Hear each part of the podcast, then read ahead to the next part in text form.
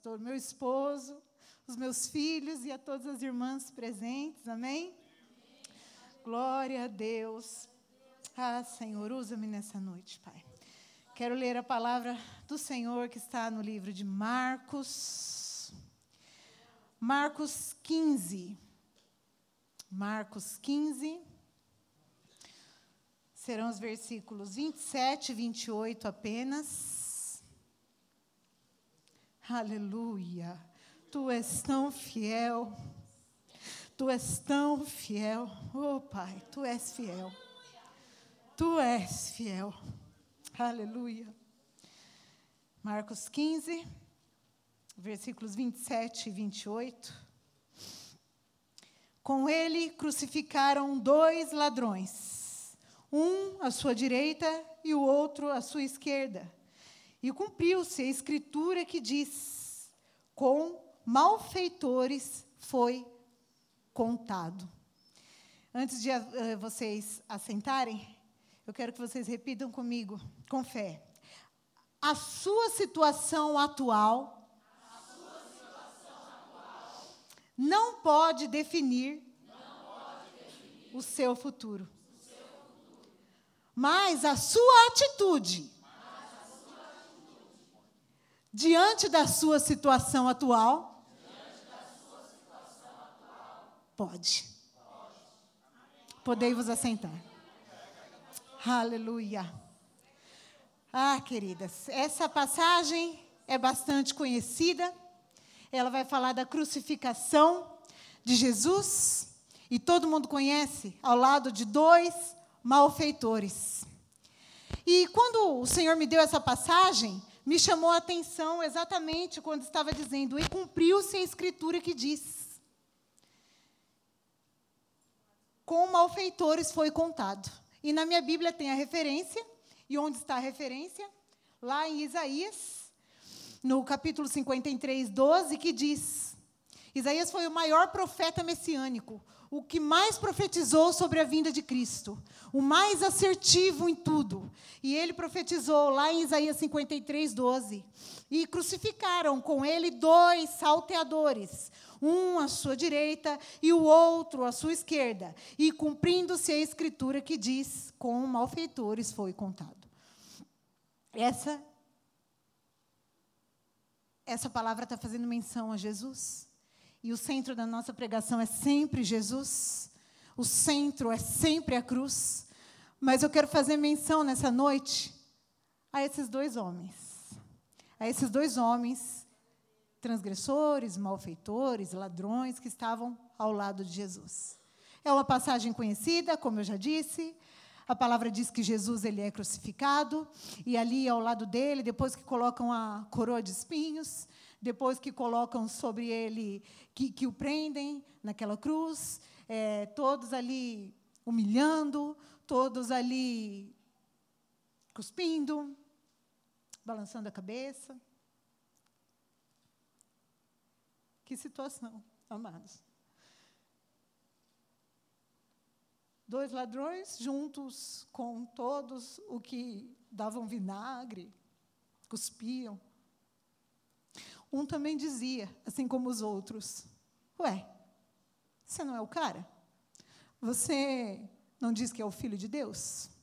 Você não é o rei dos judeus? Você não é aquele que diz que pode destruir e construir um templo em três dias? Vai, sai dessa cruz, salva você mesmo. E aí aquele ladrão, um dos ladrões, disse: Isso, isso mesmo. Te salva e depois me salva. E o outro diz: Poxa vida, nós sabemos o que nós fizemos para estar aqui.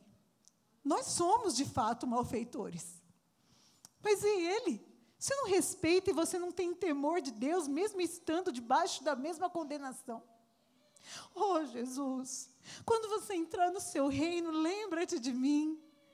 E a mensagem mais graciosa de Jesus, que ele poderia ter liberado aquele momento, ainda hoje, você estará comigo no reino de Deus.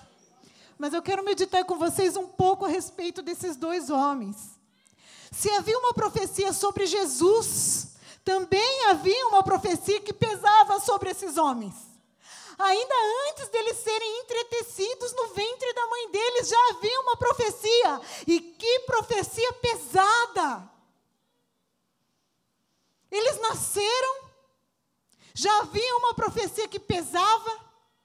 Eu não sei como foi a infância desses dois homens. Eu não sei como eles foram tratados. Eu não sei se era um lar estruturado. Eu não sei se eles receberam amor de mãe, amor de pai, se eles receberam carinho. Eu não sei se eles foram abusados em suas emoções, em seu corpo. Eu não sei se eles aprenderam muitos palavrões. Eu não sei se eles aprenderam que roubar era bonito e que era normal. Eu não sei a que tipo de situação esses meninos foram submetidos.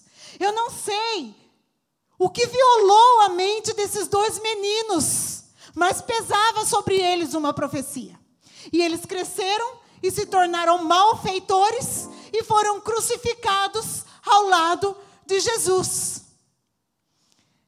E tem uma frase que eu li esses dias que fala que, e eu não estou aqui querendo comparar testemunho e comparar história, mas tem uma frase que diz assim que a gente sempre pensa que a grama do vizinho ela é mais verde.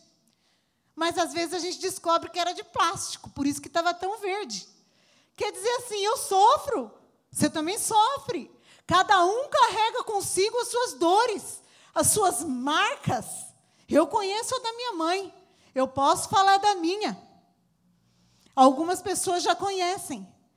Mas eu nasci em um lar com uma mãe presente, um pai vivo, casado com a minha mãe, mas ausente. Um pai que nunca estava comigo nos momentos mais importantes da minha vida. Um pai que nunca valorizou porque o meu boletim era tudo 10. Um pai que nunca me falou palavras de carinho.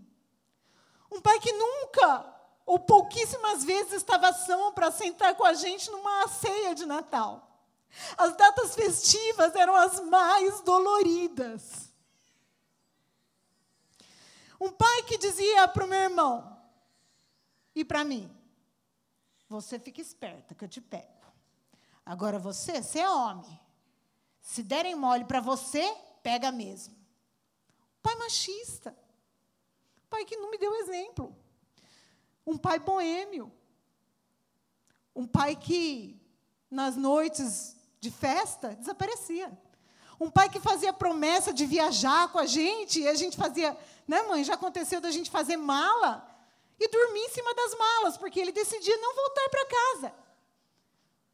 Um pai que a gente nunca sabia como chegaria. Se chegaria, se brigaria, quando achava que ia brigar, não brigava? Quando achava que não tinha motivo para brigar, brigava? Guerra de demônios dentro de casa. E como foi que eu cresci? Apesar de ter a minha mãe maravilhosa, presente, eu cresci assim. E aí, muito cedo, eu já conhecia todos os tipos de bebida, nunca usei droga, mas conheci todos os tipos de bebida. Meu pai mesmo me oferecia. Uma pessoa totalmente carente, uma pessoa que arranjava briga na rua e que, na hora de brigar e ir para a mão, ainda invocava Satanás. E eu não falo isso com orgulho. Eu tenho orgulho do que o Senhor fez na minha vida. E é lindo alguém já ter provado todos os pratos de Satanás e ter se convertido verdadeiramente. Mais lindo ainda é alguém que nunca se sujeitou a provar. Eu gostaria de nunca ter me sujeitado, mas me sujeitei. Muitas, depois que eu conheci o Senhor, muitas campanhas nós fizemos para a conversão do meu pai. Muito choro, muita lágrima, muito jejum, muita fé de que ia mudar, porque havia promessas. Mas o meu pai não quis. Meu pai simplesmente não quis. Ele gostava da vida boêmia dele. E um belo dia, minha mãe estava numa igreja, um irmão veio da frente, pregou e foi lá na minha mãe e falou: Por quem choras? Se aquele que por quem tu choras não é teu, é meu, e o anzol já está no nariz. Eu pensei que meu pai ia vir, ia chegar ao fundo do poço, mas ia converter, e nós íamos provar do que era conviver com meu pai dentro de uma igreja. Não, o Senhor deu um fim. Eu vou converter. A palavra diz que a mulher justifica o seu marido. Minha mãe teve muitas, inúmeras situações que poderia ter separado, as pessoas podiam até pensar, não sei porque não se separou. O Senhor falou, vai até o fim.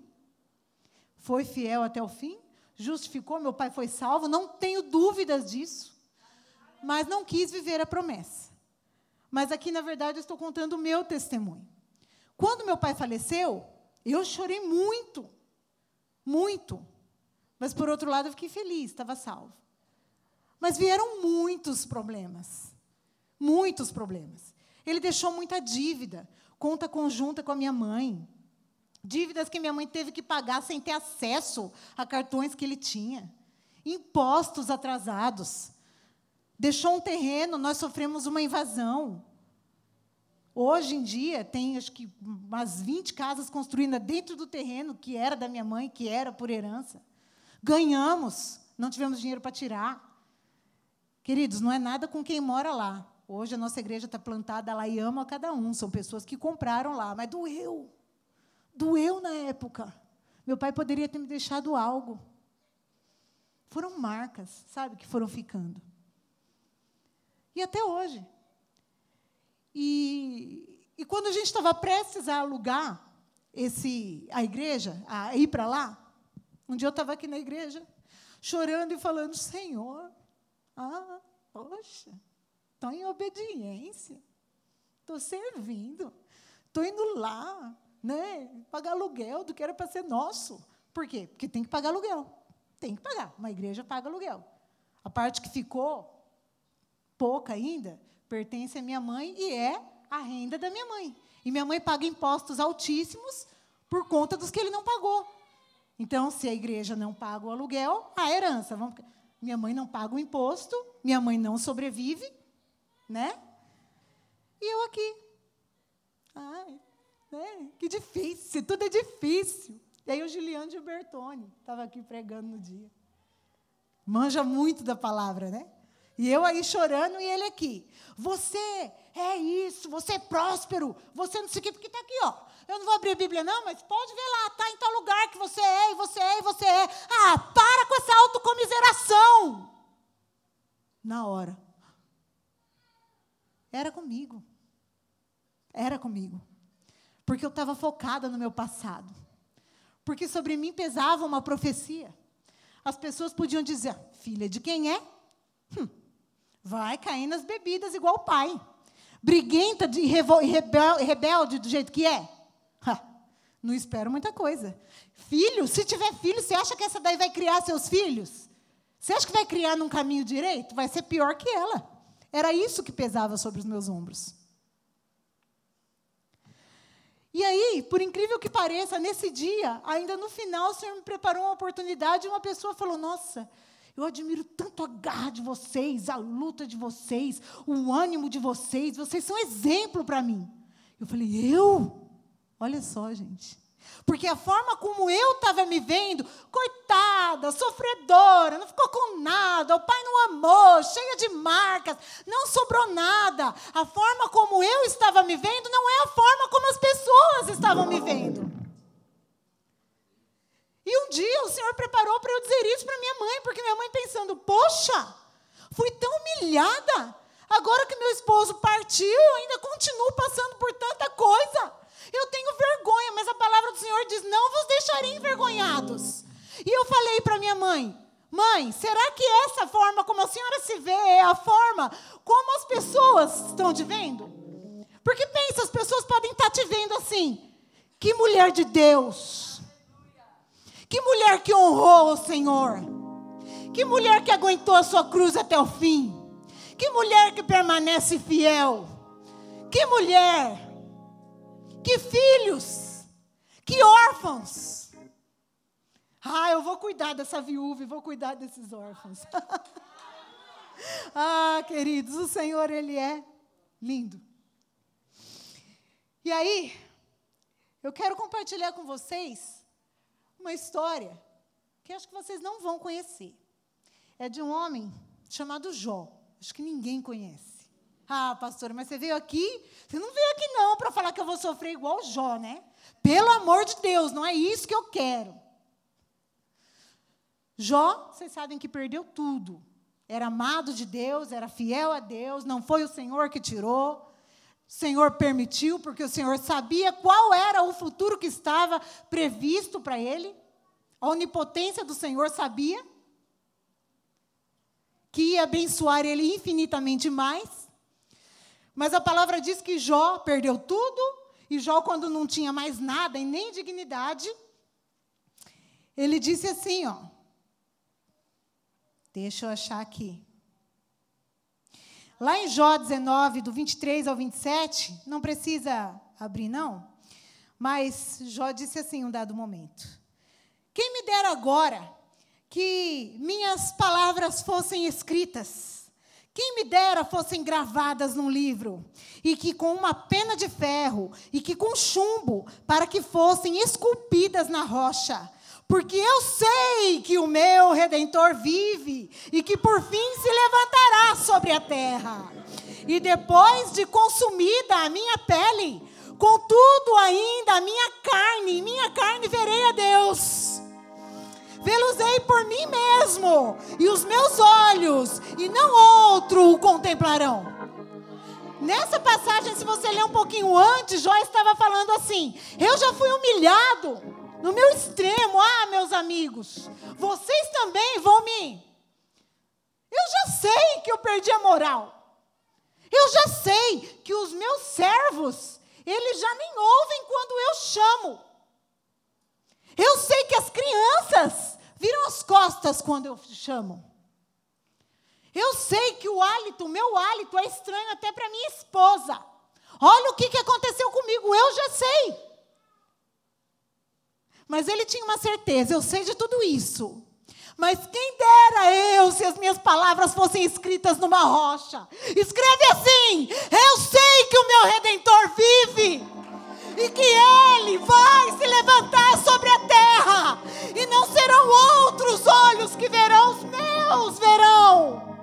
Essa palavra aqui está falando, queridos, depois vocês vão ler. Ele está falando: olha, ainda que não haja nem mais carne, e que a minha pele se apegue nos meus ossos, meu osso se apegue na minha pele, ainda que eu chegue lá, lá no fundo do poço, eu tenho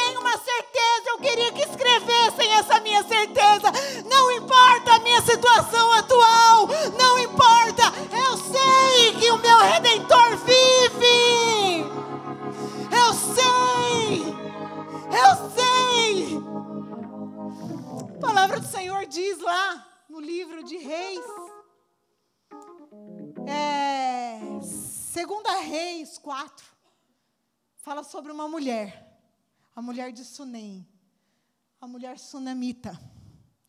A palavra do Senhor diz que essa mulher, toda vez que Eliseu passa pela cidade, ela acolhe Eliseu, ela serve Eliseu, ela alimenta ele. E um belo, um belo dia ela fala para o seu esposo, o seu esposo já idoso: Eu vejo que esse homem é um homem de Deus. Vamos construir um quartinho? Eles tinham posses, eles eram bem. Vamos construir um quartinho? Toda vez que ele passar aqui, ele tem um lugar para repousar, uma caminha gostosa para dormir uma mesa onde ele pode se alimentar, ler ali a palavra do Senhor, meditar. E eles constroem. E aí, de gratidão, dia Eliseu está lá e ele fala: chama ela. O que você gostaria? Eu vejo que você tem me tratado muito bem. O que você gostaria de receber? Nada. Eu estou bem. Eu vivo bem, eu vivo no meio dos meus, está tudo bem. E aí ele fala para Geazi, que é o moço que eu acompanho: O que você acha que a gente poderia dar para ela? Aí ele fala: Eu percebi que ela não tem filhos e que o seu esposo, ele já tem certa idade. E aí, Eliseu chama e fala assim: o ano que vem, ainda nessa época, você vai estar segurando seu filho no braço. E aí o tempo passa, essa criança nasce, essa criança é cuidada nos caminhos do Senhor, essa criança recebe valores divinos, essa criança é amada. E um belo dia, essa criança, que não sei, devia ter mais que 10 anos, eu li alguma coisa sobre isso, está lá com o pai, o pai trabalhando, e ele fala: ai, minha cabeça. E aí o pai manda ele de volta fala: leva ele para minha esposa. E aí o menino volta e ele morre nos braços da mulher. E a mulher não faz nada, ela não murmura, com certeza ela chora. Quem é mãe sabe, quem não é, sabe também. Ela deita o menino na cama do profeta, ela prepara os, ah, é os jumentos, né, os, os cavalos, os, né, tudo para ir ao encontro do homem de Deus. E ela não fala nada para o marido. Ela fala: ó, se o meu marido perguntar, diga a ele. Oh, queridos, que frase. Diga a ele assim: vai tudo bem. Ela vai ao encontro de Eliseu. Não estava tudo bem. Essa mulher estava esbagaçada, estilhaçada, destruída por dentro. Mas ela sabia para onde ela ia. Ela sabia que ela tinha a quem recorrer. E ela vai. E quando Eliseu e Geazi enxergam a mulher de longe, Eliseu fala: é a sunamita. Vai lá ao encontro dela. E ele vai correndo e fala assim: Oi, tudo bem? Vai tudo bem com você? Vai tudo bem com seu esposo? Vai tudo bem com seu filho? E ela fala para ele: Vai tudo bem. Coração destruído o coração estilhaçado, vai tudo bem. E ela se deita nos pés de Eliseu. E ela fala: Eu não tinha te pedido nada. Você me prometeu um filho.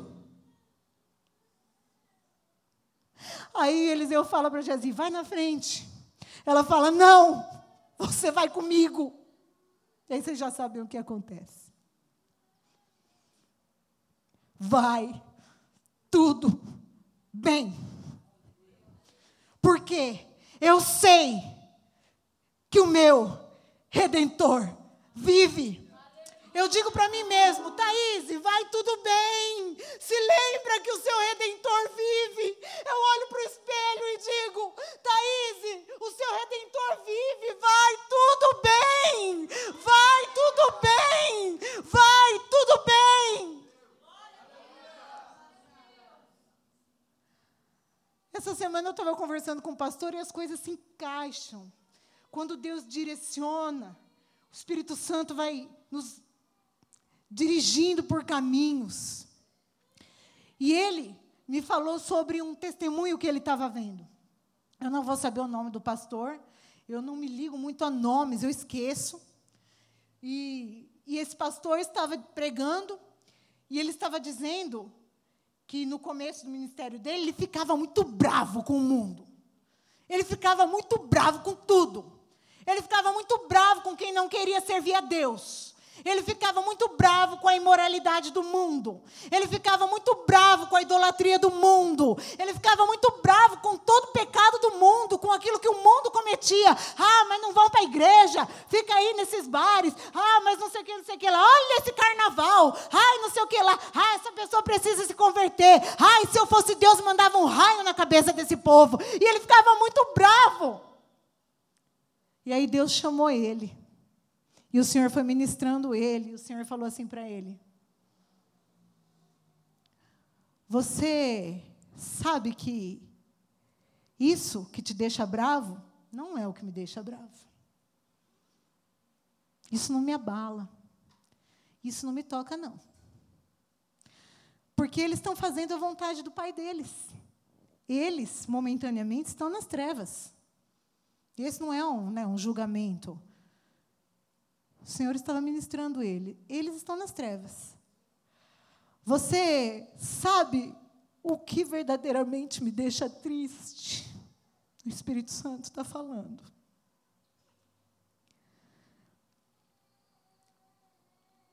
Existia uma família que era amada do Senhor. Marta, Maria e Lázaro. E a palavra diz que Lázaro adoece, Jesus estava em outra cidade, fugido, porque já estava sendo perseguido. E chega a notícia de que Lázaro estava mal. Jesus ainda se demora dois dias na cidade. Só que Ele fala: Ó, isso aí não é para a morte, não, é para a glória. Para a glória do Senhor. Aí quando Jesus fala, eu vou lá, aí os discípulos falam assim: Jesus, você acabou de sair de lá. A gente saiu meio correndo de lá porque o pessoal queria pegar a gente. Você vai para lá de novo? Lázaro dorme. E Jesus volta, e aí Marta fala para ele assim: se você estivesse aqui, ele não teria morrido. E aí, o Senhor ministrou aquele homem com essa passagem. Você sabe o que chateia o Espírito Santo? Aquele que conhece o Senhor, mas que desvaloriza o momento que ele está aqui e fica só pensando no passado. Ele não estava, Lázaro morreu, mas agora ele está. E aquela mulher deveria ter falado assim: Senhor, você não estava. Eu chorei, eu sofri, mas agora eu estou feliz porque agora o Senhor está aqui. Agora o Senhor está. Então o Espírito Santo estava falando: Você sabe o que me deixa triste? Não é o mundo. Você sabe o que faz o meu coração chorar? Não é a imoralidade do mundo, porque eu quero salvar,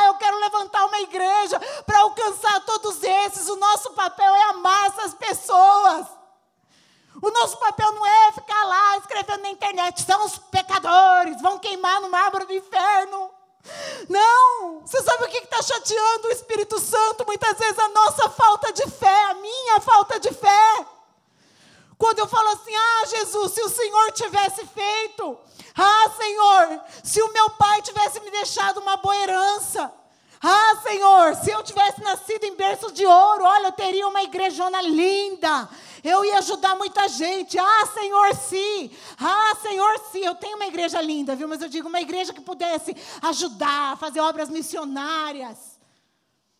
Ah, Senhor, sim. Se fosse diferente, se eu tivesse sido mais amada.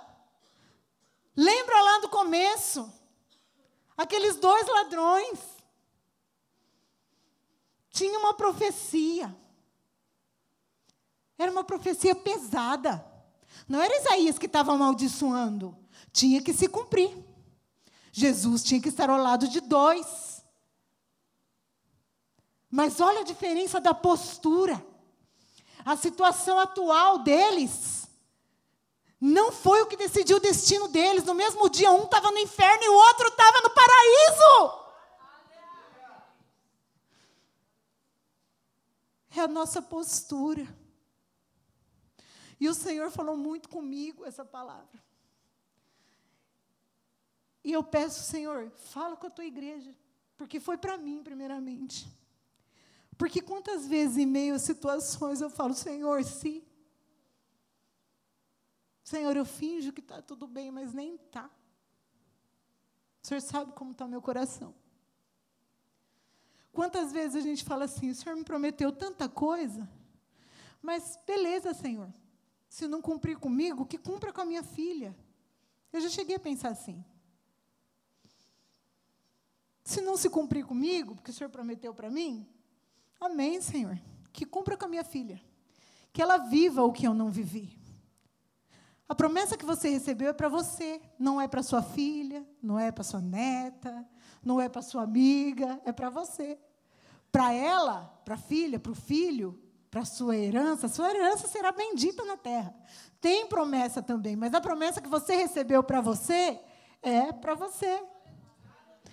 Não precisa achar que está demorando, não precisa ensinar o Senhor o caminho.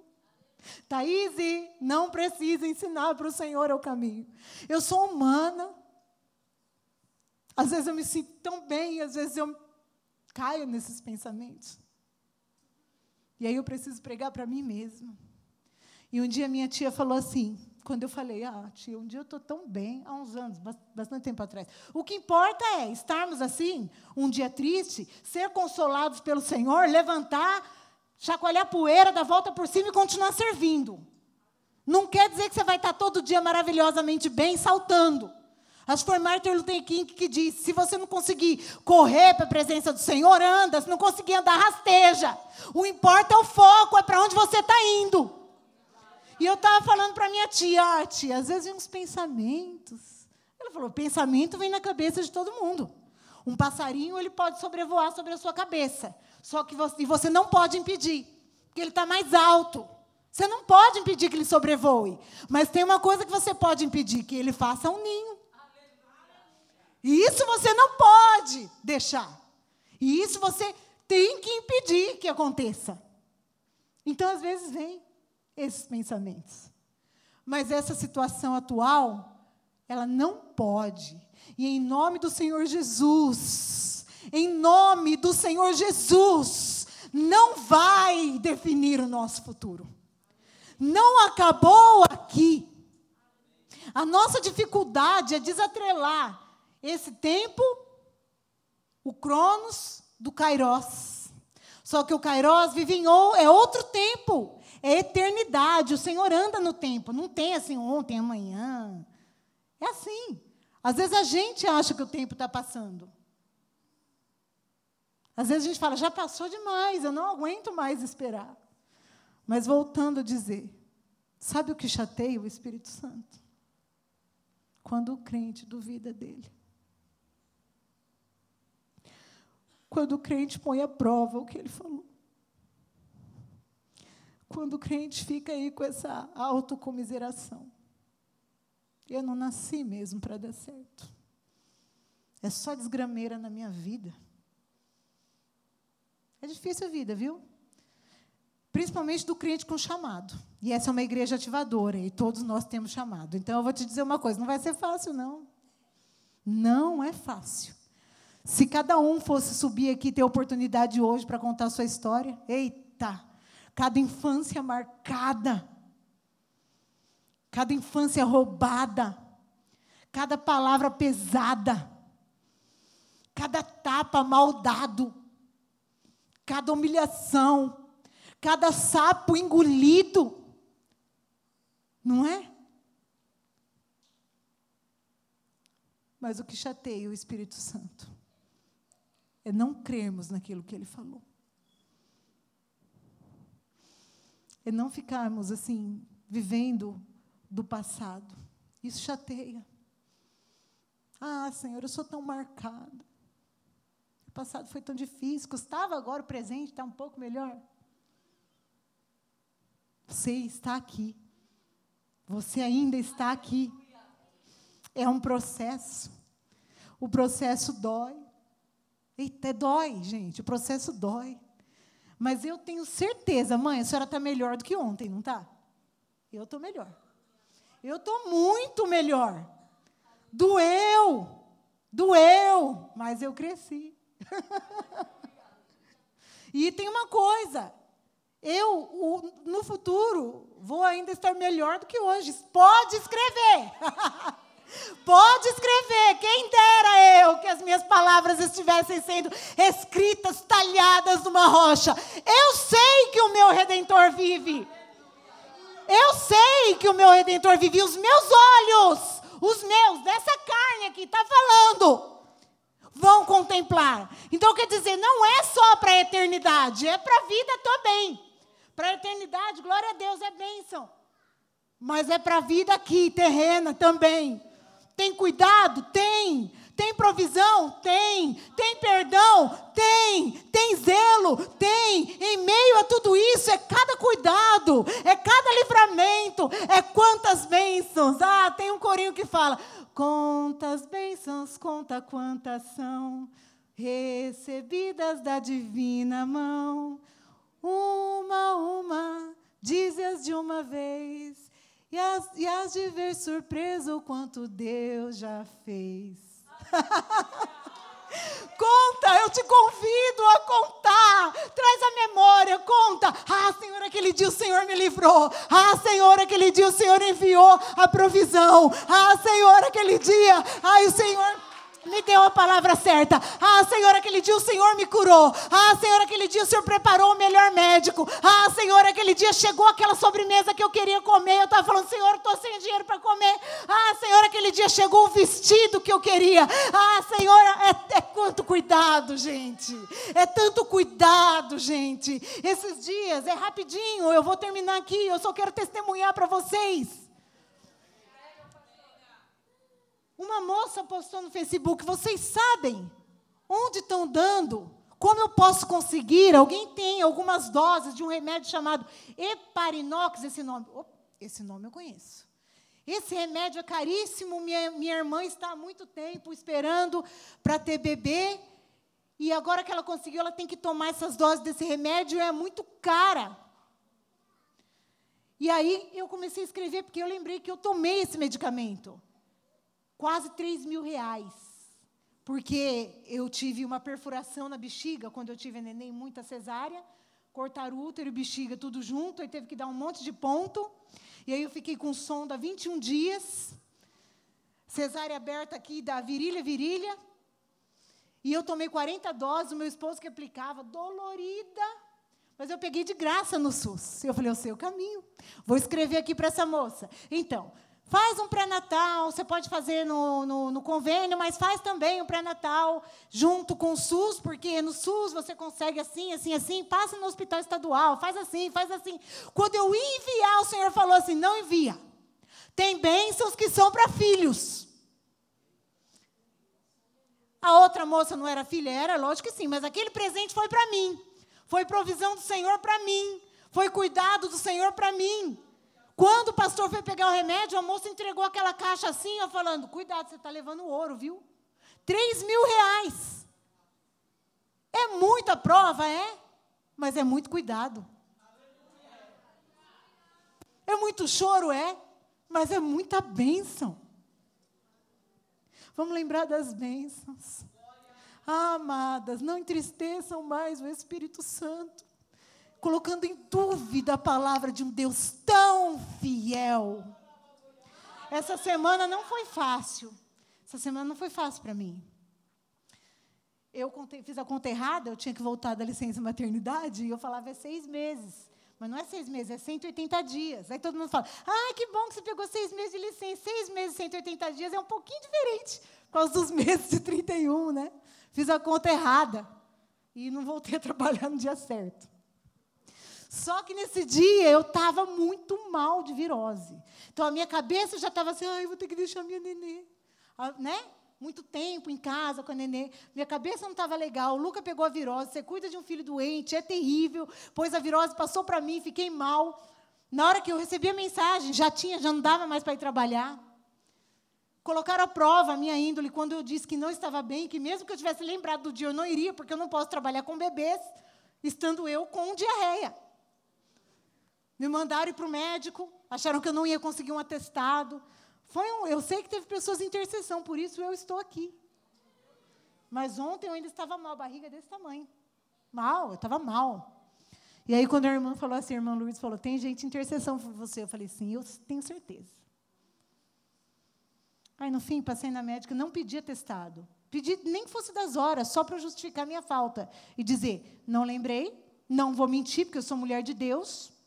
Errei a conta, não me avisaram, mas também não estou bem.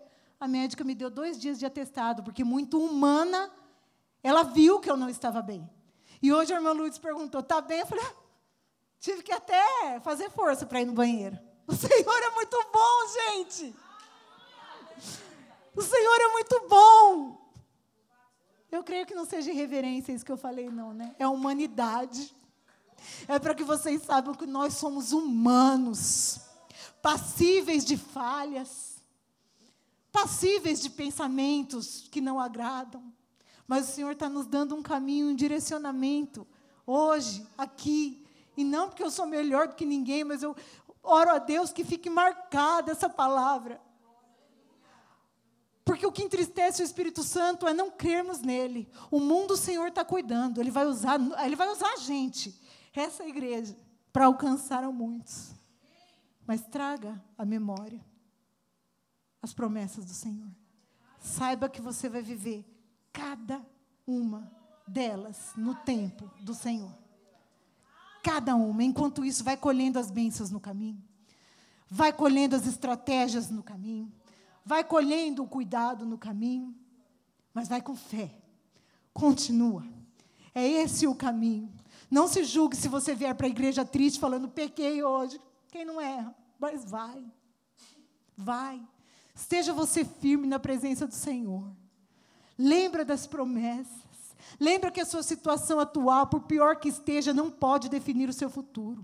Lembra desses dois ladrões, um foi para o inferno, o outro foi para o reino, porque foi a sua decisão atual. Decida nessa noite falar: Senhor, eu creio em Ti, eu creio nas Tuas promessas. Pode não estar tudo bem, mas vai ficar tudo bem. Ah, o meu redentor vive. Ah, queridos, o meu redentor vive. Coloque-se de pé, coloque-se de pé, coloque-se de pé. Posso fazer uma oração? Ah, coloque a mão no seu coração. Diga para o Senhor: Ah, Senhor. Eu sei, Senhor, que neste momento pode não estar tudo bem. Eu sei, Senhor, que os planos que eu fiz, aquilo que eu fiz tão meticulosamente, eu sou uma pessoa tão organizada em tudo, eu odeio perder o controle de tudo. Dói, eu não gosto de perder o controle.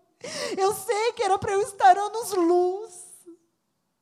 Não vai tudo bem, Pai, mas a minha fé está firmada em Ti. O Senhor conhece o meu passado, o Senhor conhece o que me marcou. O Senhor conhece o que me fez chorar. O Senhor conhece o que me fez parar de andar por um tempo. O Senhor conhece aquilo que me fez sentir assim que eu estou andando para trás. O Senhor conhece, mas eu estou depositando aqui diante de Ti. Me ajuda, Senhor, a ter fé. Me ajuda, Senhor, a lembrar das Tuas promessas. Me ajuda, Senhor, crer que eu vou viver cada uma delas. Enquanto isso, eu estou sendo preparada. Ah, Pai, eu sei que muitas vezes o Senhor deixou eu ser tocada. Ah, Senhor, a sua vontade permissiva muitas vezes me deixou ser tocada, mas foi por um projeto maior, foi por um plano maior. Ah, Pai, eu cresci, eu estou crescendo, eu sou curada, eu estou sendo restaurada, eu estou sendo redimida, Pai. Ah, Senhor, eu sei, Pai. Eu sei, não foi fácil passar o que eu passei, mas não é isso que vai determinar, Senhor, o meu futuro. Não é, definitivamente não é. Eu não vou ser conhecida como aquela que teve um passado terrível, aquela que pesou sobre elas profecias terríveis. Eu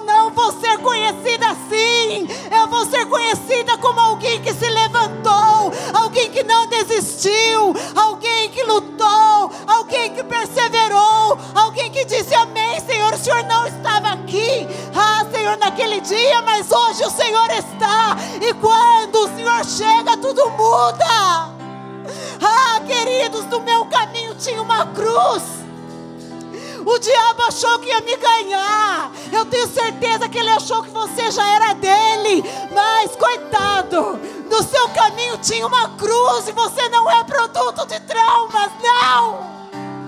Você não é produto do seu passado. Você não é produto das vezes que você foi violada. Você não é. Você é produto da cruz. Você é produto de Jesus.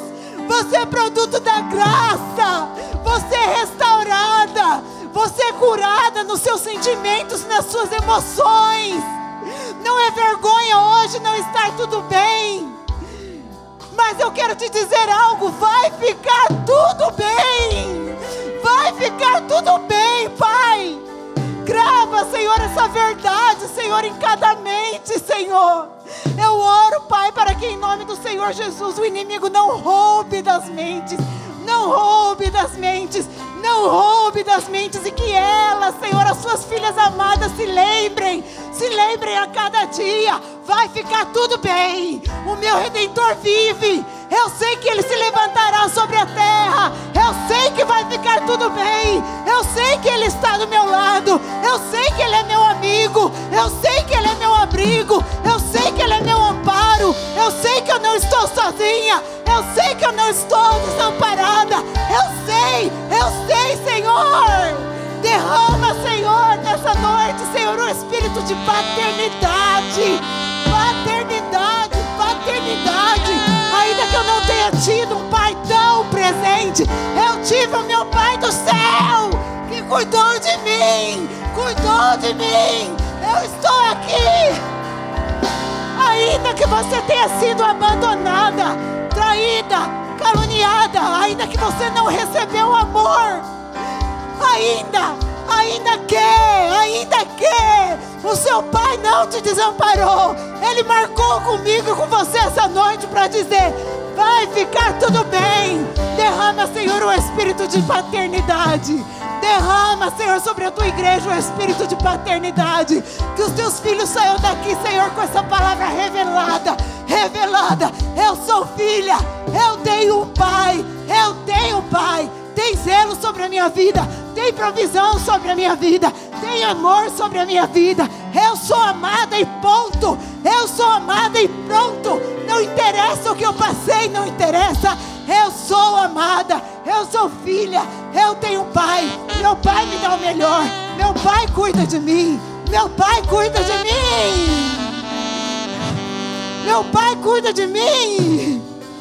Vai ficar tudo bem. O teu redentor vive. O meu redentor vive. Ah, o meu pai vive.